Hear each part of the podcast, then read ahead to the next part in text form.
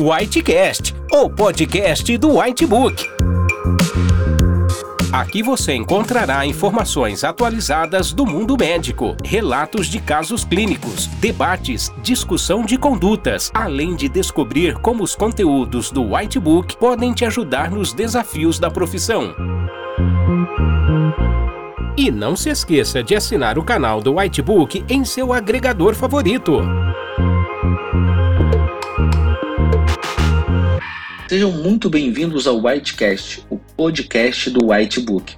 Meu nome é Felipe Nóbrega, sou neurologista e hoje abordaremos o tema sobre AIT, o famoso acidente isquêmico transitório. Quem nunca presenciou numa sala de emergência ou até mesmo estudou em algum caso clínico um paciente que porventura apresentava um déficit neurológico súbito, agudo, que reverteu completamente e quando foi fazer uma neuroimagem, seja uma tomografia ou uma ressonância magnética, vieram normais, sem alteração, sem isquemia. Esse é o clássico conhecido como AIT, acidente isquêmico transitório. Mas para a gente entender esse termo e até mesmo entender essas definições de AIT, vamos fazer um breve histórico, voltar ali em 1975, onde a neuroimagem não era tão avançada como nos dias de hoje. Isso fica claro para a gente. Em 1975, um comitê americano se reuniu para discutir questões relativas às classificações e diagnósticos das doenças cerebrovasculares. E nesse comitê, algumas considerações foram feitas, principalmente sobre o AIT, o acidente isquêmico cerebral transitório. E o comitê definiu, descreveu o AIT como sendo episódios de comprometimento cerebral temporário e focal de origem vascular, de início rápido, geralmente durando de 2 a 15 minutos, mas ocasionalmente ali chegando até um dia, 24 horas. Percebam que nessa definição, por esse comitê em 1975, os episódios chamados de acidente isquêmico transitório tiveram ali arbitrariamente uma duração máxima fixada em 24 horas. Volto a falar, arbitrariamente. Foi uma definição construída ou baseada no tempo, ou seja, ele tem até 24 horas para reverter um déficit agudo ali iniciado.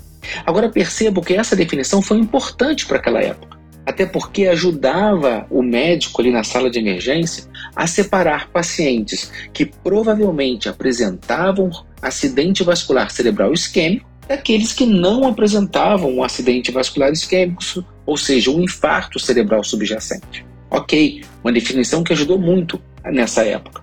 Só que, pessoal, a partir da década de 90, a neuroimagem ela vinha avançando, ela vinha evoluindo. E ficou claro para a gente que muitos pacientes que apresentavam inicialmente o diagnóstico de AIT, pela definição do tempo, tinha sim evidências de infarto na imagem cerebral, principalmente quando utilizada ressonância magnética.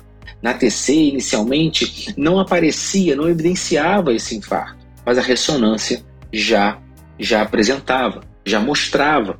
Então, ou seja, essa definição baseada no tempo de antigamente, daquele comitê de 1975, já estava furado, porque muitos pacientes que eram classificados como AIT, a ressonância já dizia para a gente que não era um AIT e sim era um acidente vascular isquêmico.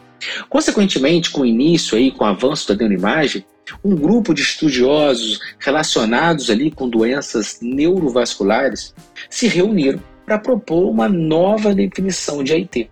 E essa nova definição não era focada nesse tempo de 24 horas, mas era baseada se o paciente, se o indivíduo tinha ou não tinha lesão cerebral permanente, se ele tinha ou não tinha isquemia, se ele tinha ou não tinha comprometimento tecidual. Isso era o mais importante ali, ali por volta de 2002, onde surgiu essa nova definição de AIT baseada no comprometimento tecidual.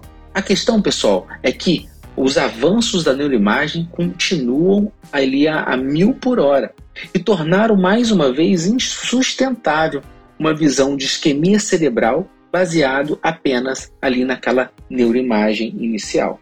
Por quê? muitos pacientes que apresentavam um acidente isquêmico transitório e que depois a ressonância não via, só que essa ressonância ela também evolui, os aparelhos evoluem. Então pensa só, eu tenho um paciente que tem um déficit neurológico agudo e que a tomografia mostra de repente poucos infartos ou até mesmo nenhum infarto.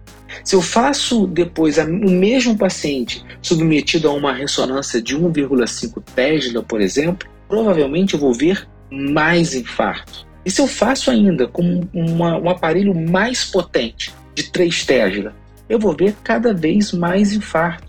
Então fica claro para gente que atualmente temos aparelhos de até 7, até 11 Tesla disponíveis, e isso torna-se um método cada vez mais sensível e vai mostrar para gente que pacientes que são classificados como acidente isquêmico transitório, que inicialmente numa tomografia normal, numa ressonância com um aparelho não tão evoluído assim, não evidenciando isquemia, não evidenciando infarto, não evidenciando restrição de difusão, se você pega aparelhos, esse paciente provavelmente vai ser identificado um infarto cerebral.